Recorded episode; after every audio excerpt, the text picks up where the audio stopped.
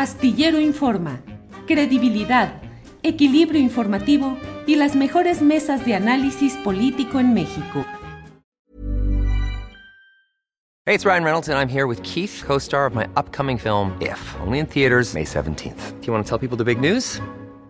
All right, I'll do it. Sign up now and you'll get unlimited for $15 a month in six months of Paramount Plus Essential Plan on us. Mintmobile.com slash switch. Upfront payment of $45 equivalent to $15 per month. Unlimited over 40 gigabytes per month. Face lower speeds. Videos at 480p. Active Mint customers by 531.24 get six months of Paramount Plus Essential Plan. Auto renews after six months. Offer ends May 31st, 2024. Separate Paramount Plus registration required. Terms and conditions apply if rated PG. Hiring for your small business? If you're not looking for professionals on LinkedIn, you're looking in the wrong place. That's like looking for your car keys in a fish tank.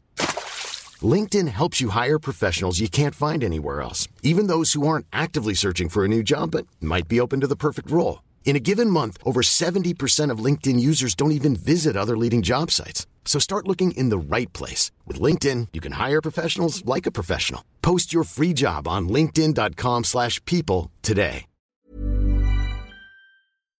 Alberto Nájar, buenas tardes. Hola Julio, ¿cómo estás? Buenas tardes. Arturo, ¿cómo te va? Buenas tardes. Un saludo a todos los que nos ven y escuchen. Gracias, Alberto. Arturo Cano, buenas tardes. Muy buenas tardes, Julio, Alberto, y a todos quienes hacen el favor de acompañarnos. Buenas tardes.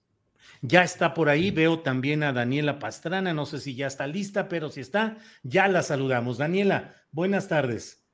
Hola, ¿qué tal, Julio? Hola, Arturo. Hola, Beto. Qué gusto verlos por acá. Gracias. Les propongo que iniciemos pues con el tema más uh, actual y más polémico que estamos viviendo, que es el relacionado con la marcha de ayer, el 8M, el Día Internacional de la Mujer, lo que ahí se vivió, eh, todo lo que, pues eh, los preparativos, los vaticinios de que sería una de las marchas más violentas, eh, los señalamientos tanto de Martí Batres, eh, secretario de gobierno, con quien, por cierto, vamos a hablar terminando esta mesa. Tenemos una entrevista con Martí Batres, pero bueno, eh, finalmente, ¿qué sucedió? Arturo Cano, ¿tú qué viste ayer? ¿Cuál es tu lectura de lo sucedido ayer?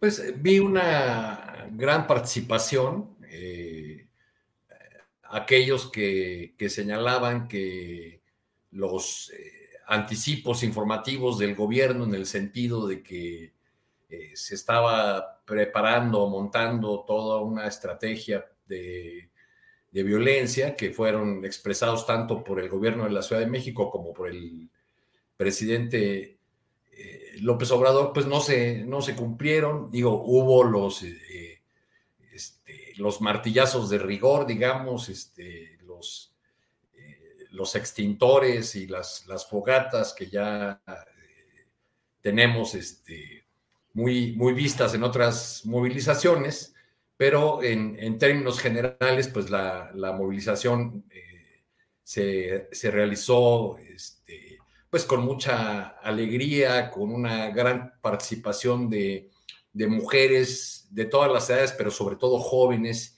y diría yo que sobre todo de, de personas de clase media, este, uh -huh. que expresaron eh, su su coraje, su indignación muy bien fundada por la situación de violencia hacia las mujeres que prevalece en nuestro país, que tardaron muchísimas horas en, ingresar al, al Zócalo. Eh, yo iba rumbo a Reforma a alcanzar el contingente o a querer ver la partida de, de la marcha desde el Ángel de la Independencia y pues ya no llegué porque empezaron a entrar contingentes a la zona del centro histórico desde antes de las 3 de la tarde. Uh -huh. eh, eh, muy, muy alegres, muy festivas la mayor parte de las, de las participantes. Había también eh, los grupos que ya conocemos, que se han, hemos dado en llamarles los de bloque negro, aunque tengan distintas denominaciones, que participaban en alrededor de algunos de los, de los contingentes iban al frente y a los costados y al mismo tiempo que avanzaba la, la marcha, este, pues eh, se lanzaban contra las protecciones que habían sido colocadas en algunos edificios y cada que lograban derribar alguna de esas protecciones, pues aquello era celebrado. Una cosa que me llamó la atención fue que no observé eh, reclamos por parte de, seguramente los hubo, pero a mí no me tocaron, de, las manifestantes hacia las que ejercen la violencia. Antes, al contrario, lo que vi fue que mientras eh, algunas muchachas se lanzaban con sus, con sus martillos contra las protecciones de madera de, algunos comercios, este, las que iban vestidas de civil, por así decirlo, porque todas las, otras iban de negro, este, las que iban de, civil protegían con sus cuerpos para impedir que se les tomaran imágenes a las, a las muchachas que estaban ejerciendo la, violencia. Entonces creo que en términos generales fue una, una movilización muy interesante que, eh, eh, que nos confirma la vitalidad de este movimiento feminista porque abandonando por un momento nuestro chilangocentrismo, debemos decir que hubo movilizaciones en muchas ciudades del país, no en todos los lugares con, la, eh, con el saldo eh, casi blanco que hubo en la, en la Ciudad de México, este, pero eh, pues es un movimiento ya con una presencia nacional. En las horas y los días anteriores el presidente insistió en, en decir que lo más importante para él es la lucha por la igualdad económica y social y habló otra vez del del feminismo como una de esas nuevas causas que a veces son aprovechadas por, por sus adversarios. Este, creo que hay, hay ahí una injusticia eh, al hacer ese, ese fraseo del, del, presidente, porque el mismo Andrés Manuel López Obrador es resultado de una lucha que no tenía que ver con la igualdad económica y social. Este, eh, un hecho que marcó la carrera política de, la ahora presidente y que lo llevó a su primera candidatura, pues fue el desafuero. Y la movilización por el desafuero fue sobre, no fue una movilización por la igualdad económica y social, fue una movilización social eh, en defensa de la legalidad y en torno a un, a un dirigente que quería ser excluido de mala manera desde el poder de la, de la contienda política, a quien le querían ser arrebatados sus derechos políticos. Entonces, bueno, creo que ahí eh, eh, sigue cojeando la, la 4T de una falta de entendimiento respecto del feminismo y de lo que la causa de las mujeres significa. Gracias, Arturo. Eh, Daniela Pastrana, ¿qué sí pasó, qué no pasó en este 8M? ¿Cuáles son las diferencias?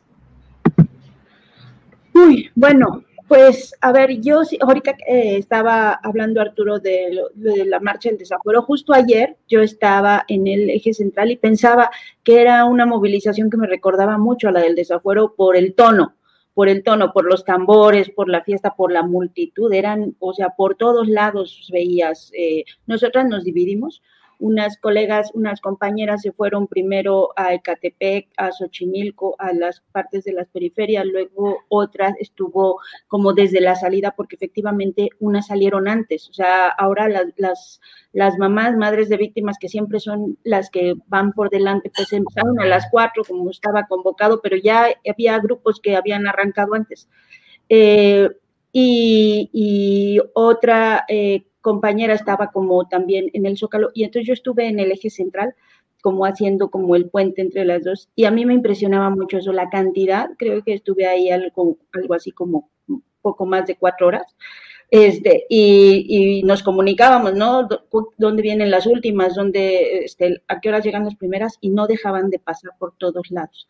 Esa es una de las cosas que más me impresionó. La otra es esta diversidad, porque si bien es cierto que había, o sea, la mayoría eran, eran mujeres jóvenes eh, y muchas de, sí podríamos decir, como de clase media, eh, vimos de todo. O sea, yo cuando ya pensaba que ya se había acabado ahí en Eje Central, que dije, bueno, ya me voy a mover porque creo que ya fue el último, llegó por otro lado un carrito de, o sea, un sí, una camioneta del ESME con unas sindicalistas y luego venían por atrás unas trabajadoras sexuales y luego así por todos lados había, ¿no? Era, era realmente multitudinario porque además muchas mujeres cuando llegaban como a cierto punto y que ya no querían llegar hasta el zócalo porque pensaban que podía haber violencia, pues empezaban también, o sea, hacían la marcha y se metían ahí al metro en, Bellas Artes y ya se iban, ¿no? Y entonces veíamos todo el tiempo entrar y salir y entrar y salir y entrar y salir y de todo tipo. Esa es una de las cosas que, que más me gustó. Luego también el tema de que no había esta eh, tensión de, que hemos visto en las marchas en los últimos años eh, de, los grupos separatistas de, que no aceptan hombres y que no aceptan eh, personas transgénero de géneros fluidos porque no les consideran mujeres. Eso no hubo. De hecho, este, pues había varios colegas, hombres, trabajando lo que, y sin, sin que nadie les dijera nada, ¿no? Eso es una de las cosas. Bueno, sí, pues no, pero no, en el parte donde yo estaba, no. Y luego había una cosa muy chistosa, porque a mí hasta uno de ellos me, un colega del diario Debate llegó así como todo temeroso a decirte que si me podía entrevistar, le dije, pues sí, pero yo también estoy trabajando. No sé por qué pensaba que yo estaba marchando solo porque iba de morado y con pañuelo morado y así, ¿no? Este, pues quién sabe por qué pensó. Pero eh, el asunto es que eso sí lo vi muy distinto de otras manifestaciones. Incluso nosotros estábamos preocupadas porque habíamos visto que había grupos de, de, de, eh, eh, de, personas trans que, iban, que ya habían manifestado que iban a ir y que podía ser eso un motivo de problemas y no los hubo. Sí había y sí hubo pues mucho, de pronto esto, mucho, de, pronto había miedo ahí cuando en, en, el eje central pues se hace un embudo, ¿no? Porque por un lado están los campamentos triqui y por otro lado, pues de ahí en Correos, pues estaba toda esta valla gigante que pusieron, y entonces se hace un embudo. Entonces, eso no daba mucha visibilidad a quienes venían marchando, y entonces entraban, y cualquier cosa que de pronto asustaba, que si hay, que había, que hay incendios, o que alguien se cayó, o que alguien pasó, pues regresaban corriendo, ¿no? Y, todo el mundo se asustaba, pero era, era, era bonito porque como en el sismo pasaba a veces cuando de pronto alzaban toda la mano y decían, no tenemos miedo y ya, y, no, y, se paraba tantito el asunto y volvían a seguir marchando. Eso era, eso fue muy bonito. Y por lo demás, pues ahorita teníamos una gran discusión en el, en el equipo de pie de página sobre la actuación del gobierno de la Ciudad de México y si, y si este asunto de lo de las flores o de las policías fue manipulado o no fue manipulado.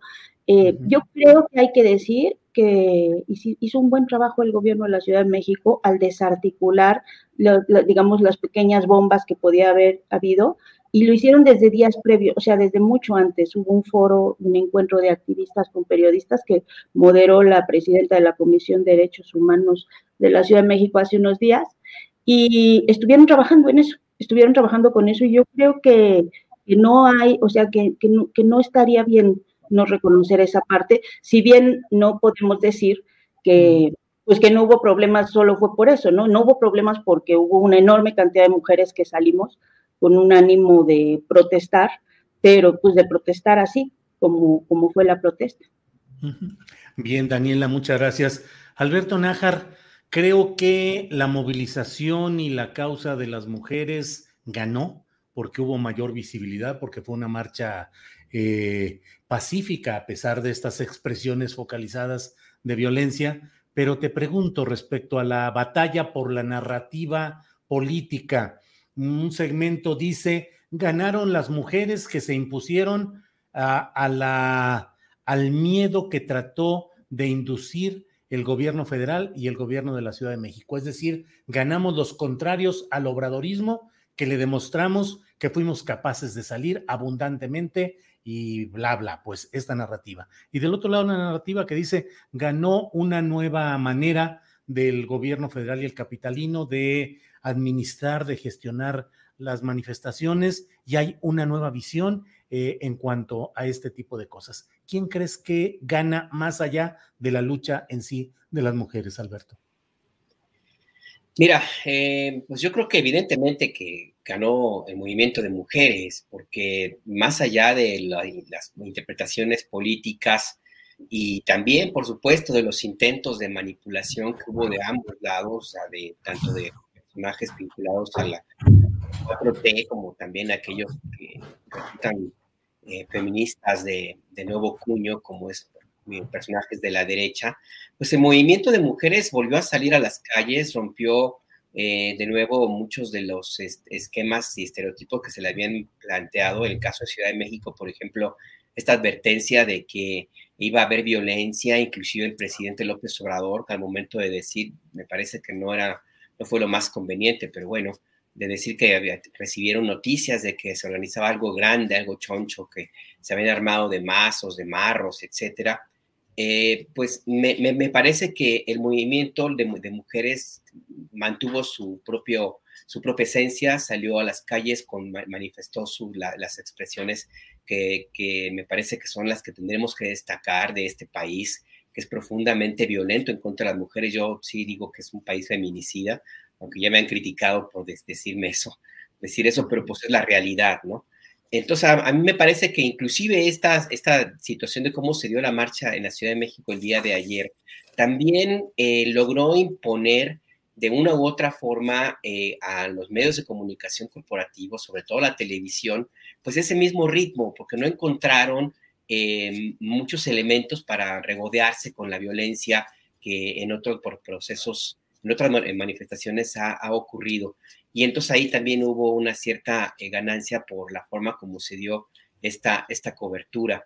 Yo creo que también hubo una ganancia, y yo coincido con Daniela, al momento en que se hizo una operación política que me parece a mí importante, porque se hizo un diálogo con las mujeres policías y grupos de, activistas, de mujeres feministas, para que en este diálogo se hubiera una especie de canal de entendimiento que por lo menos permitiera que eh, hubiera un, proceso de aislamiento de un eventual ataque hacia las mujeres policías y que era justamente lo que estaban buscando eh, algunos eh, medios de comunicación y también grupos políticos opositores a la 4T, esa fotografía que en otro momento hubo del de, llamado bloque negro agrediendo a las policías. Hubo este, este entendimiento, hubo esta capacidad de, em, de diálogo, hubo esta capacidad también de escuchar de parte del movimiento de mujeres eh, y también de ceder un poco en algunas de las posiciones que en su momento fueron severamente criticadas. Uno de esos resultados, un resultado de, esta, de este diálogo que me parece importante y en el cual yo no, no, tengo elementos para pensar que, que haya estado el gobierno de la Ciudad de México, pero bueno, por lo menos ocurrió, es que se hizo a un lado esta idea de separar o de no permitir que las mujeres trans participaran dentro de este, eh, este contingente. A mí me parece que es un avance importante porque de una u otra forma también contribuye a poner en su sitio a aquellos grupos de, activistas del feminismo que pues son transfóbicos, transfóbicas y que simplemente no reconocen a, las mujeres trans como tales en, su, en, la condición que, ellas mismas pues mantienen. Y esto me parece que también es algo importante a, a destacar. Y más allá de eso, pues a mí me parece que el saldo es, positivo, la narrativa al final del día, eh, que yo creo que ahí sí es la, el verdadero, la ganancia eh, que se impuso, es que estamos hablando justamente de, la forma pacífica como se llevó a cabo, que hubo espacio para eh, recordar cuál es la razón central por la cual hay estos movimientos de protestas, que es un país violento, que es una estructura eh, de gobierno profundamente patriarcal y por momentos misógina. Y, hay también una, eh, hubo espacio, ha habido también eh, lugar para que se escuche pues las propuestas de solución, las propuestas que tendrían que haber y la sensibilidad que, puede generar en, la, en la sociedad pues para tratar de también quitar los prejuicios que hay en torno el movimiento feminista, tratar de verlo con otras ópticas, analizar las propias, las violencias personales y también, por supuesto, sentar las bases para que, insisto, pues los intentos de manipulación política, pues, pues se queden en otro lado, ¿no? Porque al final del día yo creo que el movimiento de mujeres supera y con mucho a cualquier partido político, a cualquier político, a cualquier personaje o, al legislador o, o legisladora, lo que sea, ¿no? Entonces yo, yo creo que sí hubo ahí esta, esta posibilidad de diálogo que me parece importante, ojalá se preserve, ojalá que siga y pues hasta ahí. Es cuanto, señor Julio Hernández. Es cuanto, muy bien, Alberto Nájar, muchas gracias.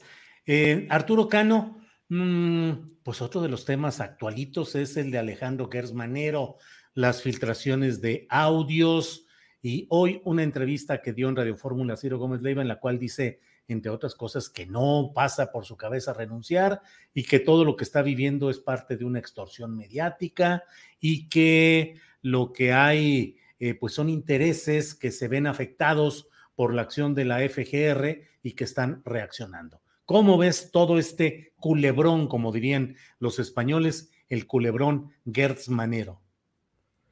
Pues eh, primero, para ser un fiscal tan discreto en los casos que lleva y en las soluciones que el país espera a los asuntos que tiene encomendados, este, más que discreto diríamos, pues a la hora de defenderse se vuelve muy estridente, ¿no? Es, algo paradójico, un tanto contradictorio. Creo que aquí el, el, presidente de la República, a quien tanto gusta decir que la política es optar entre inconvenientes, va, al parecer va a tener que optar entre alguna de los inconvenientes. ¿Y cuál es el inconveniente menor?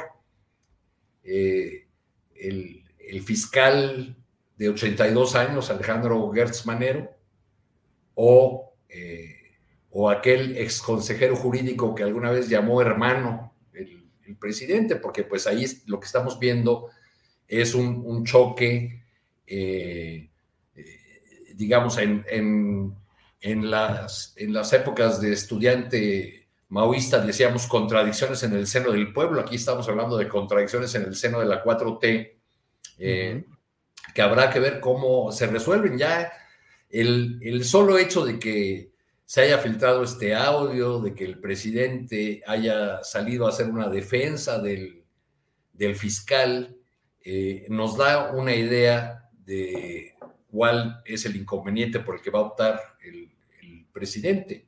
Eh, y es esta defensa de, del fiscal eh, que, que por sí misma da lugar a un montón de especulaciones, nada más eh, empieza uno a, escuchar los chismes políticos o, los corrillos en WhatsApp o en las, en las columnas y ya se está hablando de, de, por qué no se toca al fiscal, porque trae investigaciones sobre personajes del entorno presidencial en la 4T, o, de que si Monreal lo cita en el Senado es la antesala de su, de su salida y que así como en otras eh, áreas hemos tenido la llegada de, militares porque son la única solución honesta a algunos problemas, pues ya estaría pensando incluso en que de, de las filas verdes viniera un nuevo fiscal. Y en fin, da lugar a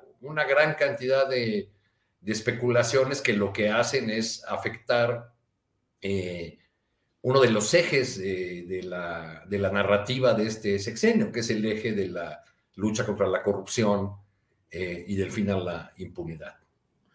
Gracias, Arturo. Eh, Daniela Pastrana, dije culebrón y algunos internautas preguntan a qué me refiero.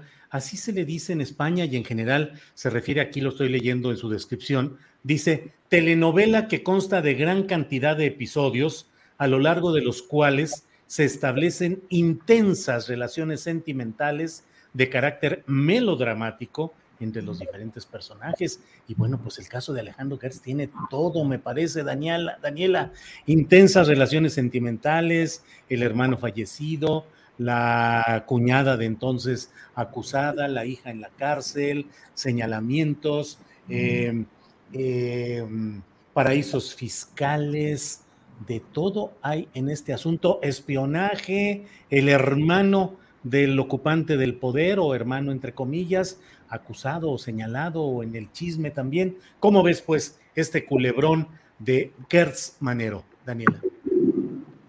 Sí, vaya que tiene todos los elementos para una buena serie ¿eh? y para, para una buena novela. Pero fíjate que a mí lo que más me sorprende y, realmente me, inquieta es que eh, eh, ¿quién, quién, o sea, que, el fiscal pueda ser espiado de ese modo tan, que parece tan, tan fácil, ¿no? Tan simple.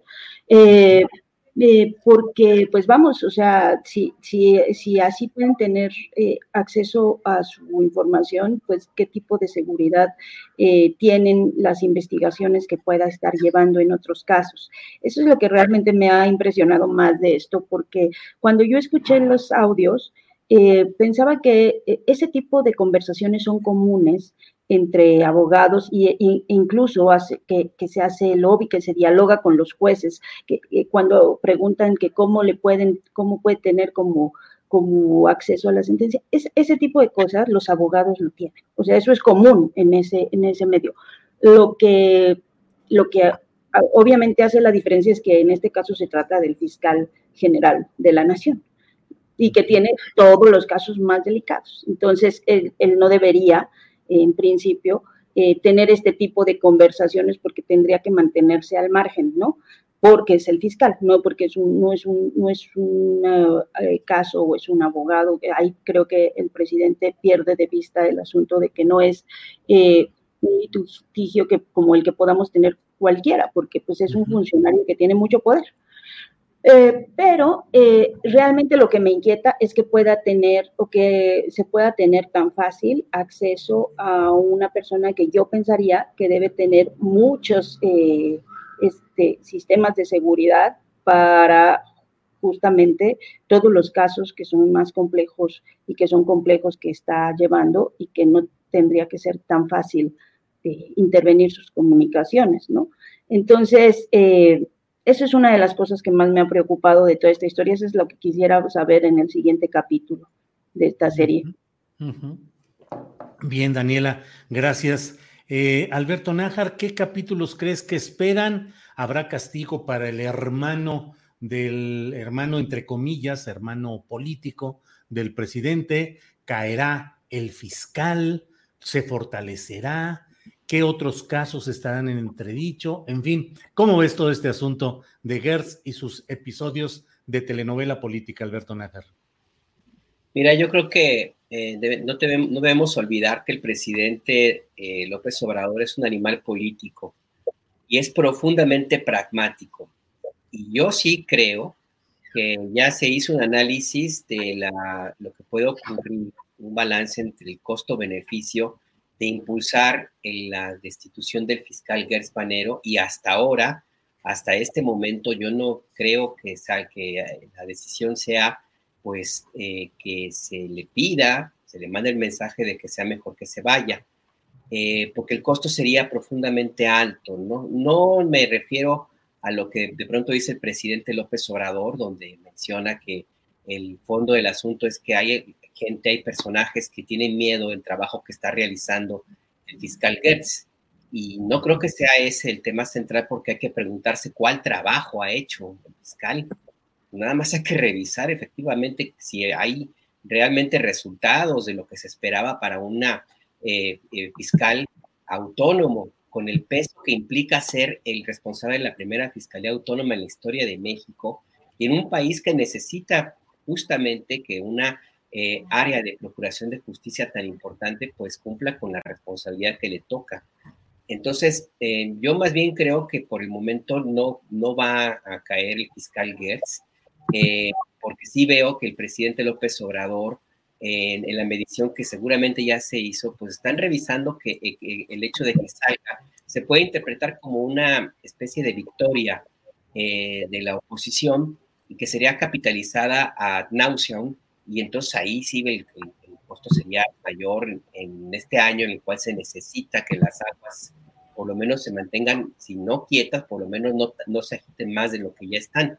No hay que olvidar que hay elecciones y que se viene también el proceso de revisión de la reforma eléctrica y otros elementos ahí que políticos el presidente López Obrador le, le interesan. Por lo demás, eh, y además también es cierto, sí hay, yo sí creo que existe una, eh, un lado sincronizado por lo menos pues para insistir en este tema del fiscal Gertz, eh, que porque no se ha portado a la altura del cargo que, le toca hacerlo, ya inclusive publicaba hoy mismo Carlos Moret, ya anunciaba que vienen más audios, ya hay algunos columnistas ya están dando por hecho que va, que ya está preparando la salida del fiscal, ya hay como esta especie de, intento de crear la narrativa de que Gertz ya se va.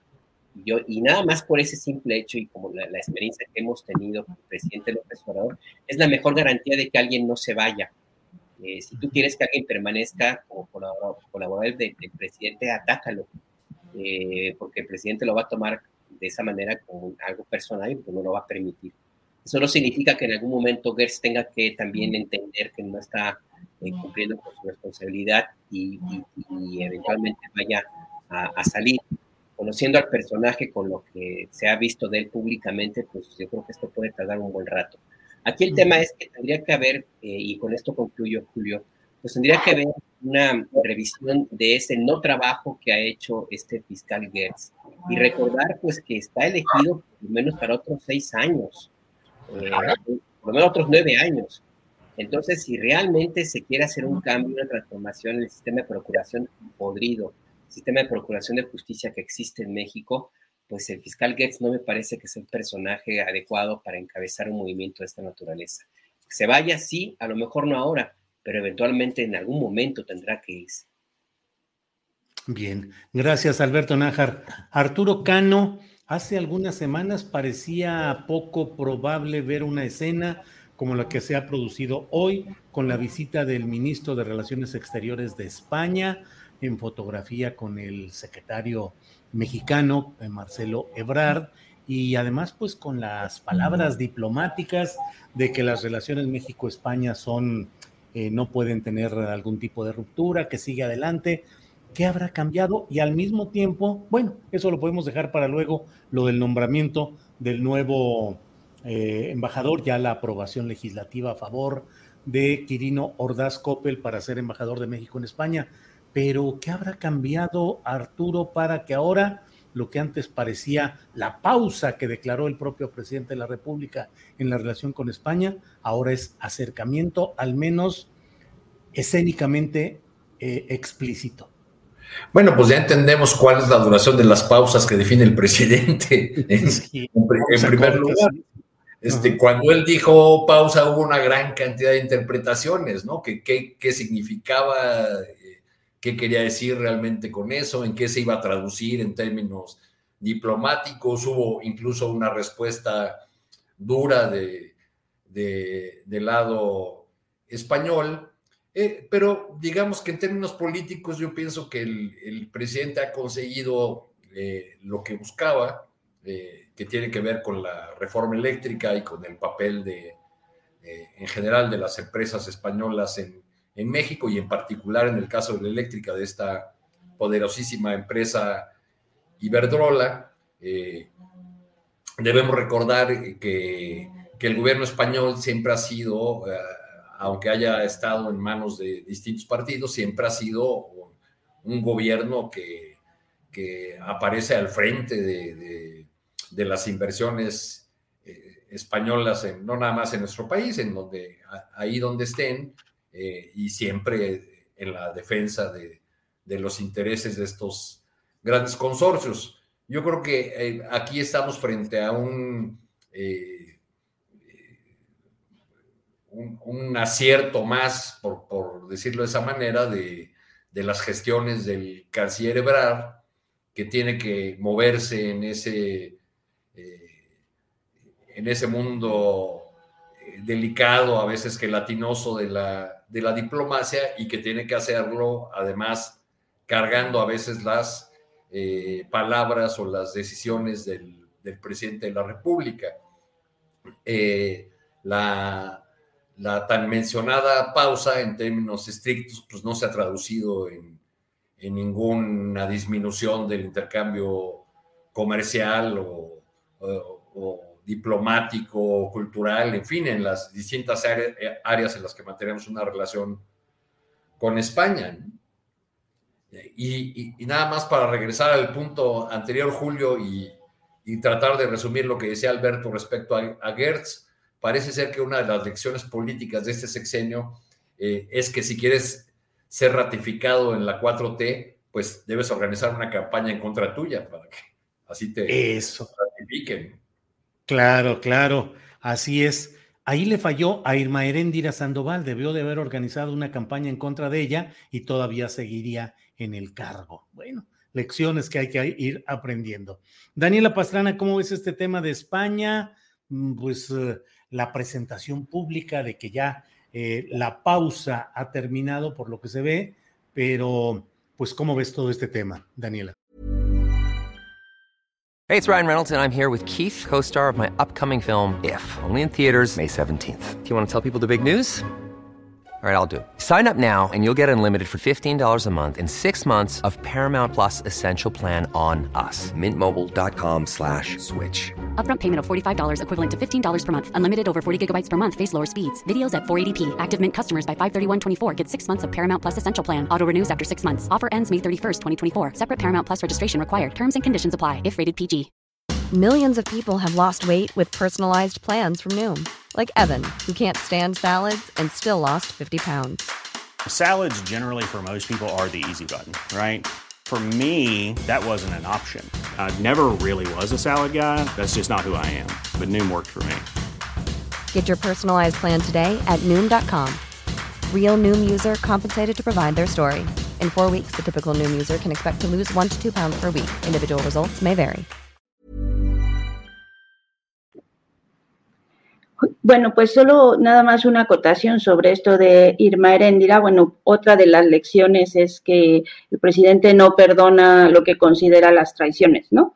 Y eh, se lleva a quien sea. Entonces, e, e, ese también fue una de las lecciones con Irma Heréndira. Puedes hacer lo que sea, pero una vez que, que él siente que lo han traicionado, tampoco lo va a perdonar. Eh, eh, habría sido por el caso Salgado Macedonio, Daniela. Sí, sí, claramente eso fue el, costo que tuvo, que pagó Irmerendia por lo que, por, lo que se consideró eh, internamente una falla o una traición de su, de su esposo y de su hermano, ¿no? Pues Entonces, recordar a César Yáñez, Daniela, también otro igual que cayó del pedestal. Sí, bueno, eh, Ahí va, así es. Esa es, esa es la otra de las lecciones en estos casos, ¿no? Pero bueno, es bien interesante esta, esta idea de, de porque efectivamente así ha sido, este, eh, parece que cuando se empieza a decir ya va a renunciar o se está preparando la caída, lo único que le están mandando es señales al presidente de que se va a quedar, de que se va a quedar y entonces eh, eh, ese es como nada más como la, eh, el comentario con eso, porque no me lo podía guardar. En esto de, de, España y de la embajada, fíjate que yo también desde hace tiempo lo, lo comenté, es, este, esto de la pausa, pues no hubo nunca pausa. Eh, y, coincido con Arturo en que es un buen trabajo el que ha tenido que hacer el, canciller Marcelo Ebrard para, para ir eh, sacando los, las cosas y, cubriendo las, el desconcierto que pueden tener eh, algunas personas por las expresiones del presidente, porque pues justamente la diplomacia es un mundo en el que todo mundo tiene que, o sea, todos trabajan con pinzas lo que se dice, ¿no? Las palabras, el cuidado.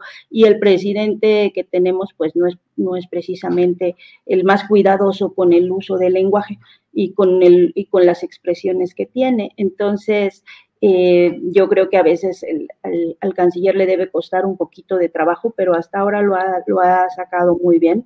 ha logrado que con los distintos países con que, podrían sentirse extrañados con esta con estas expresiones que a veces tiene el presidente López Obrador, pues se, se, limen las cosas, porque al final eh, funcionan de manera paralela las, los temas políticos con los temas económicos. O sea, parece que van como en dos pistas paralelas y no siempre se tocan. A veces se dicen cosas en la política, pero cuando uno ve lo que pasa con la economía, eh, te das cuenta que realmente eh, no hay tal. Esa, esa pausa eh, que hubo, o sea, esa pausa que se dijo, pues nunca se detuvo en términos, en términos prácticos.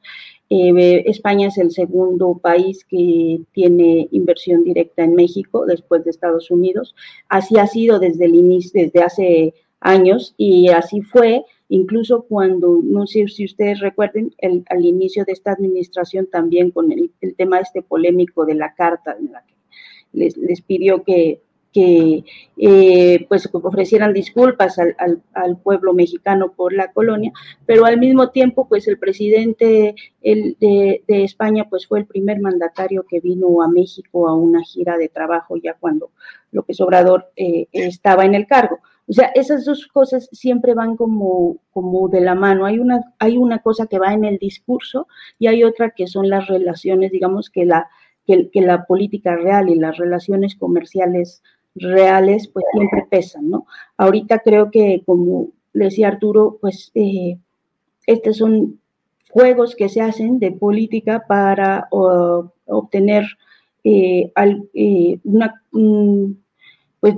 no sé si cómo decirle, no, es un beneficio, sino una definición de, pues básicamente también del PRI y de otros partidos en torno a lo que sí, le, sí considera prioritario, que es la reforma eléctrica. Y pues, pues ahí estamos viendo los juegos, ¿no? Ahí estamos viendo esto del, nombramiento de algunos embajadores que pueden parecernos increíbles porque, eh, pues, pues porque no podemos tener buenos recuerdos de sus gobiernos. Eh, y que van como embajadores, pero pues que es dentro de este, este juego de obtener eh, pragmáticamente eh, ganancias para lo que sí le parece prioritario, que es la reforma eléctrica. Gracias, Daniela. Em, Alberto Nájar, ¿cómo ves este tema? De pronto estamos ya de nuevo en luna de miel con España aunque también España convulsa su política interna con mucho movimiento, el partido de ultraderecha Vox avanzando, mientras el PP, el Partido Popular, sigue ahí enredado con problemas de corrupción. Fíjate lo que son las cosas. Ahora, eh, quien se propone para ser el nuevo presidente del PP es este personaje eh, cuyo segundo apellido es Feijó. Eh, que mm, Alberto Núñez Feijó, presidente de la Junta de Galicia, pero que fue alguien muy involucrado en todo el proceso de los astilleros que construyó Pemex allá, aquellos floteles, hoteles flotantes y toda aquella historia. Él fue uno de los principales promotores, anfitriones de las delegaciones en las cuales en aquellos momentos se incorporaba Juan Camilo Muriño, nacido en Madrid, que había sido secretario de Gobernación, con Felipe Calderón. Pero bueno, todo esto es mucho, mucho choro, porque lo que te quiero preguntar es, ¿cómo ves pues este momento actual de luna de miel o nada más apariencia México-España? Alberto, por favor. Yo no creo que estemos en luna de miel, ¿eh? Yo creo que más bien la visita del canciller, eh, entiendo que fue invitado por Marcelo Ebrard, forma parte de estos juegos, como bien dicen Daniela y Arturo, juegos diplomáticos que así, funcionan en todo el mundo. Eh, este, este, el pegar con la mano derecha y negociar con la mano izquierda, porque ciertamente la relación entre México y, España pues es profunda, es entrañable, no solamente en términos económicos, sino en términos de sociales, culturales, educativos, de solidaridad también. Eh, no, son, no somos pocos quienes de una u otra forma tuvimos en algún momento contacto con, con maestros españoles con, y, otros exiliados, pues chilenos, argentinos, a los que México dio, dio refugio en algún momento. Entonces, a mí, me parece que esto es algo natural eh, en dos países que, que, tienen este tipo de vínculos y que, y que, pueda, y que eh, valoran las enseñanzas de la historia.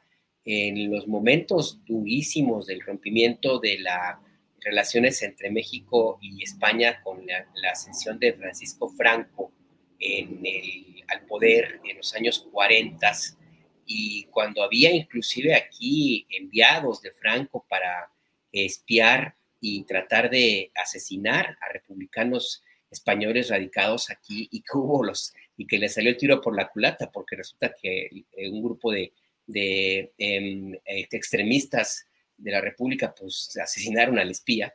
Eh, inclusive en esos momentos en los cuales la, situación era política, eh, discursivamente muy tensa, con críticas del gobierno en turno, eh, de tanto de Cárdenas como después de Miguel Alemán hacia España, había negociaciones por lo oscurito. Se mantenían los, se, inauguró inclusive un vuelo, que no había vuelos directos de, México hacia, hacia Madrid, eh, ocurrió justamente en la época más fría de la del rompimiento entre ambos países, sin contar con todo lo demás que hemos visto pues en, la, en los años después, décadas posteriores. Así es que pues yo creo que esto que vemos ahora mismo es consecuencia de esta situación, de este manejo diplomático. Eh, ¿Va a cambiar la posición de López Obrador? No, yo creo que no, yo creo que el presidente está, se mantiene en su posición, yo creo que el, el mensaje ya lo envió, yo creo que también lo entendieron en España, donde, como bien dices, pues no las ven, no, tampoco tienen un mar de tranquilidad allá en términos políticos. Y el mensaje que se envía también, pues eh, cae como anillo al dedo para parafrasear al presidente López Obrador, justo porque uno de los eh, temas centrales de la, de la pausa, pues, diplomática, tiene que ver con la voracidad de las empresas generadoras de energía y que ahora mismo en España están metidas en una posición bastante difícil por la forma como operan el encarecimiento durísimo de las tarifas de energía eléctrica en, en, España. Así es que por ese lado, pues también hay alguna, alguna cierta ganancia de rebote, si tú quieres, Julio, para, para México, para el presidente López Obrador. Y también, y con esto cierro, pues también cuando existen dentro de la vida política, el debate político en España, pues críticas en torno a las influencias que tienen personajes del Partido Popular, del PSOE y de la Casa de la Casa Real, inclusive de España, influencias y tráfico que han utilizado su posición para beneficiar a las empresas que están ahora en la picota, que son las generadoras de energía. Y nada más recordar que eh, lo que dice el presidente López Obrador eh, es muy cierto.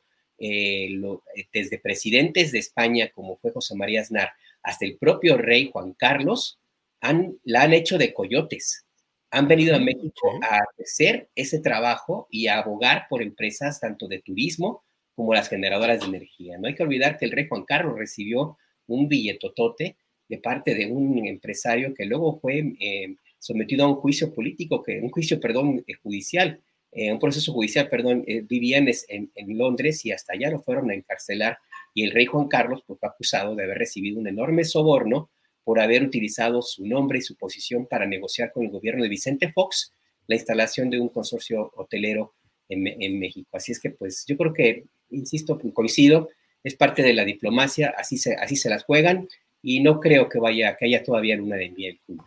Entonces, como venganza, les mandamos a Quirino Ordaz, Alberto, es, por las cosas que ha hecho el rey. Pues no lo dudes, ¿eh? No lo dudes, aunque si, si, fuera alguna cosa de venganza, pues no sé, yo creo que habría que mandarles a este personaje, ¿cómo se llama? Cuadri. Es, sí.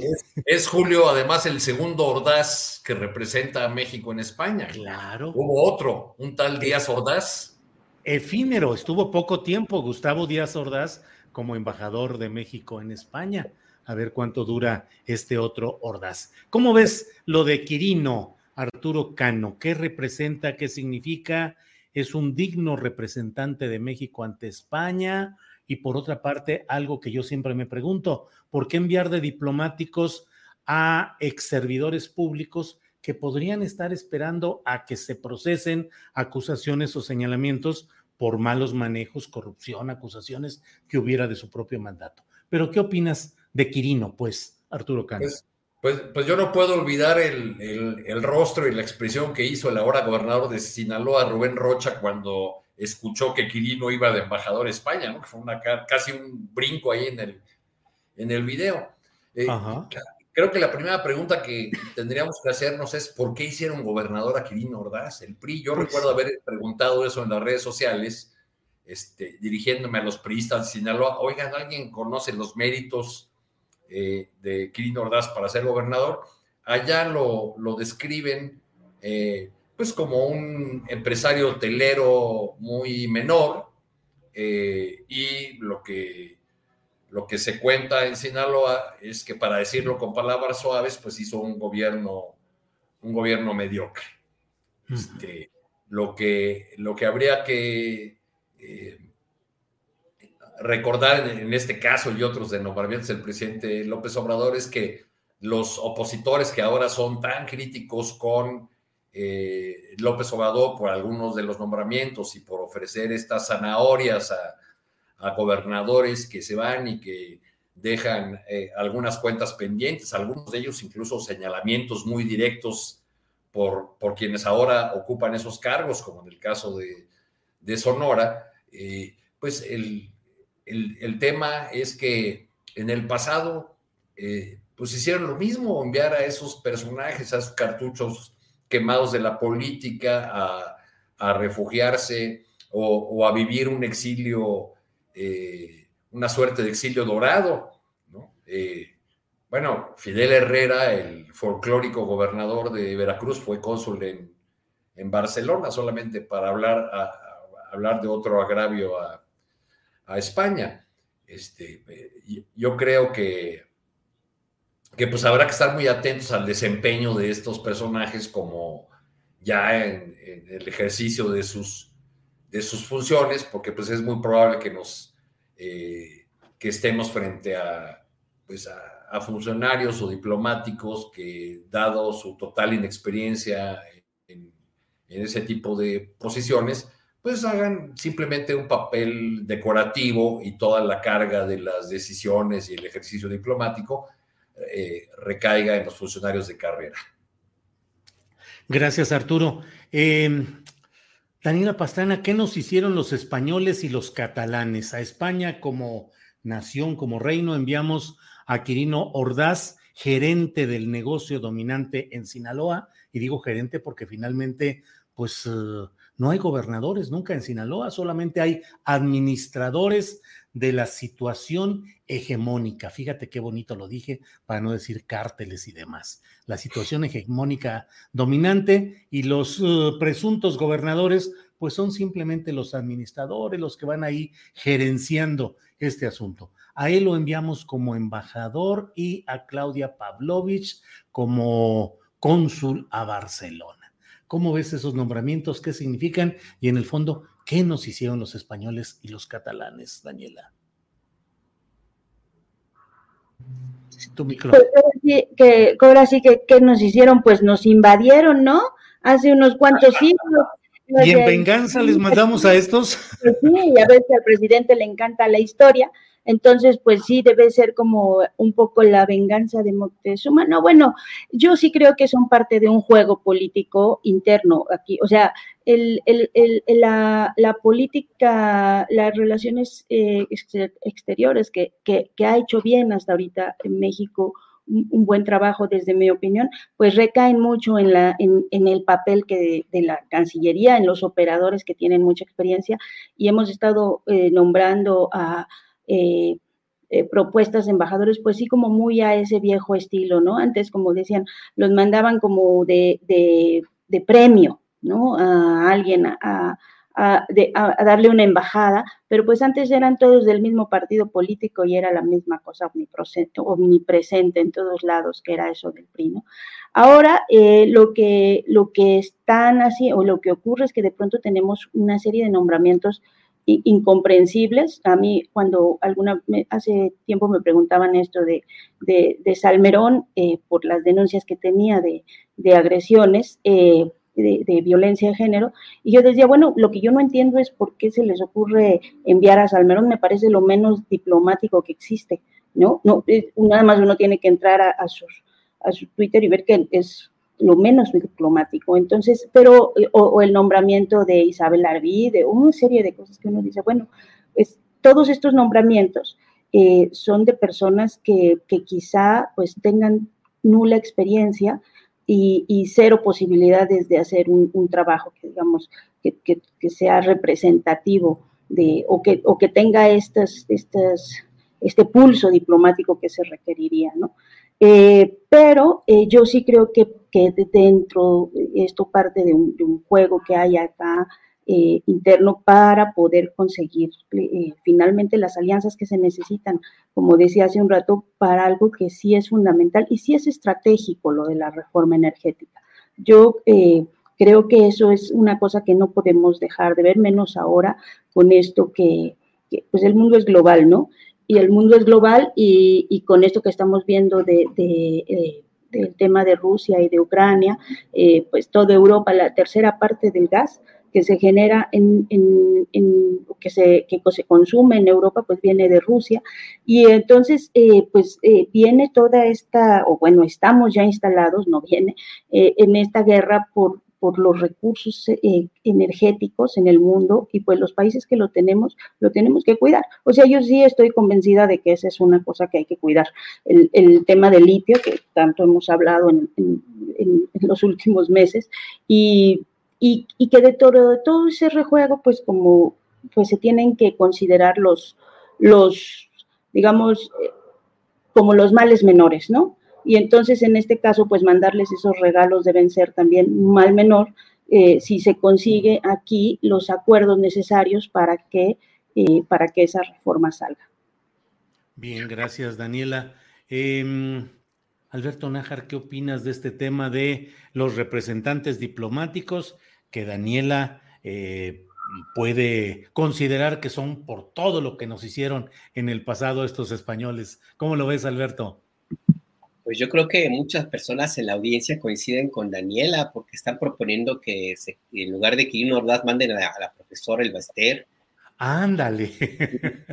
Dicen que Lili Telles, que manden a Xochitl Galvez El Salvador con, como embajador ante la Mara Salvatrucha. En fin. Pues mira, a mí, a mí, me parece que eh, en el caso concreto de, de, España, yo sí creo que tiene que ver con la, ya la posición que tiene que mantiene el presidente López Obrador hacia, hacia las industrias generadoras de energía eh, y, y, el trabajo que han hecho aquí, aquí en México, porque pudo haber enviado a un embajador de otro, de otro nivel, de otro perfil, a alguien más cercano eh, para esa posición. Entonces, el haber enviado a Quirino Ordaz eh, y a, a Claudia Pavlovich, que son como parte de la cuota de reclutamiento del de presidente López Obrador, como esa estrategia que tiene para desarticular a la oposición, eh, el enviarlos allá, pues me parece que es el tamaño de la, corresponde con la forma como ve la relación de México con, con España.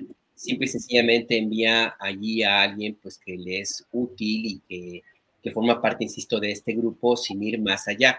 No es el caso de otras, de otras eh, propuestas de, de embajada, eh, como es, por ejemplo, en Estados Unidos, que es la relación más importante de México donde pues envió a Esteban Moctezuma, yo, creo que ahí algo habrá visto el presidente para que lo haya enviado, pero bueno, eh, y, otras situaciones. Así es que pues yo, yo sí veo ahí como algo que el presidente, insisto, tomó la decisión con su perfil muy, muy pragmático que, tiene eh, para entender la política y no le vería mayor, mayor trascendencia, pues habrá que ver cuál es el, el, el caso, cómo es, cómo es que eh, funcionan eh, qué, qué, resultados hay. Yo tengo muy claro que en el caso del embajador de España, eh, pues es un, la relación no se va a manejar allá en Madrid, se va a manejar aquí en la Cancillería.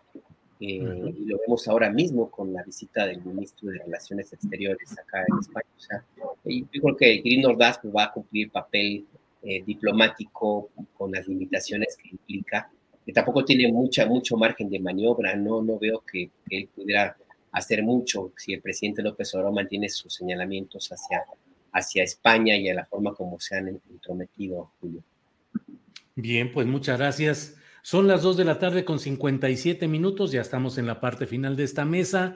Les recuerdo que enseguida estará aquí Martí Batres, el secretario de Gobierno de la Ciudad de México, para platicar sobre el saldo de esta marcha le vamos a preguntar qué se hizo, qué no se hizo y qué pasará con las siguientes marchas, que no solo sea flor de un día lo que se hizo para evitar que hubiera la violencia de ciertos segmentos. Y enseguida de mmm, Martí Batres, vamos a hablar con el reportero del Sol de México, Rivelino Rueda, sobre un reportaje que ha publicado hoy esta organización editorial mexicana hijo de Scherer, de Julio Scherer, gana contratos con información privilegiada. Y luego tendremos la información más relevante del día con Adriana Buentello. Así es que no se vayan. Y bueno, Arturo, nos queda espacio para un minutito, minutito y medio. Bueno, eh, respecto a cualquier postrecito, lo que quieras agregar, cualquier asunto, por favor, Arturo.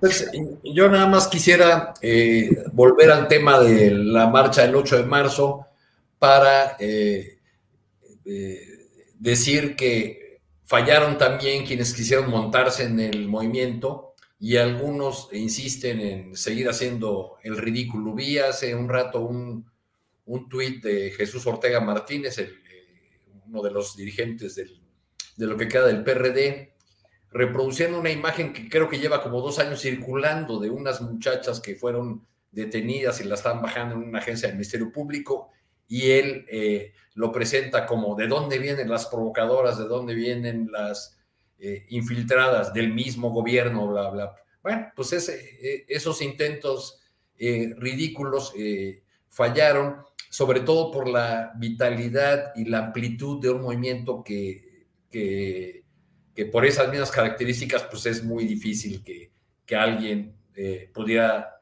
tripularlo. Bien, gracias Arturo. Eh, Daniela Pastrana, postrecito, lo que quieras, reflexión, invitación, comentario, lo que tú desees, por favor.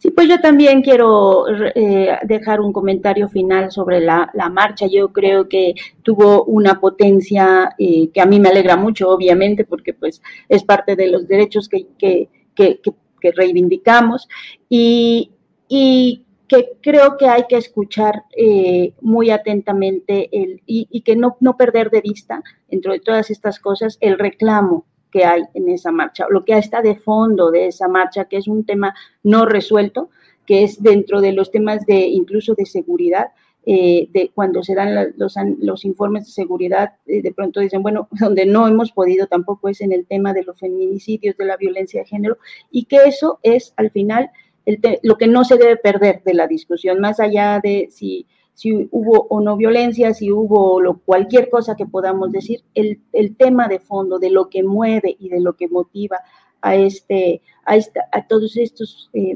movimientos de, de, mujeres es una violencia que no se ha resuelto y que tenemos que seguir eh, insistiendo en que es una cosa que nos lacera profundamente en la sociedad. Entonces, para mí esa es como la reflexión final del día de ayer. Gracias, Daniela. Alberto Nájar, para cerrar esta mesa, por favor, postrecito, tu reflexión final. Mira, a propósito de lo que quieras. Vale, no, a propósito de lo que comentan Arturo y Daniela sobre el 8 de marzo, anoche la cantante Sasha Sokol eh, dio a conocer en un libro de tweets una revelación fuerte, dura del abuso que sufrió hace 33 años por un productor muy afamado que se llama Luis de Llano eh, véanlo, ahí está todo lo que ya mencionó, y me parece a mí pertinente traerlo a colación porque Luis de Llano fue protegido durante mucho tiempo por el grupo que dirige Televisa y no es el único. En Televisa, en las televisoras, en Televisa, en TV Azteca y en otras empresas, se ha normalizado este tipo de abusos como condición para que tú puedas tener una oportunidad en el mundo del espectáculo como mujer. Y esto es algo tan, tan normalizado y tan, de lo que tampoco se habla, que perdemos de vista que justamente esa forma de pensar eh, se refleja en la pantalla. Televisa durante décadas ha promovido programas y telenovelas con profunda misoginia, con etiquetas y discriminación hacia, hacia las mujeres y con una violencia de, por momentos muy, muy grande hacia, hacia, hacia las mujeres mexicanas y ha ayudado a crear dentro de los, mexicanos esa idea de, que se tiene pues de las mujeres y que de una u otra forma alimenta también la violencia que ya se ha vuelto cotidiana.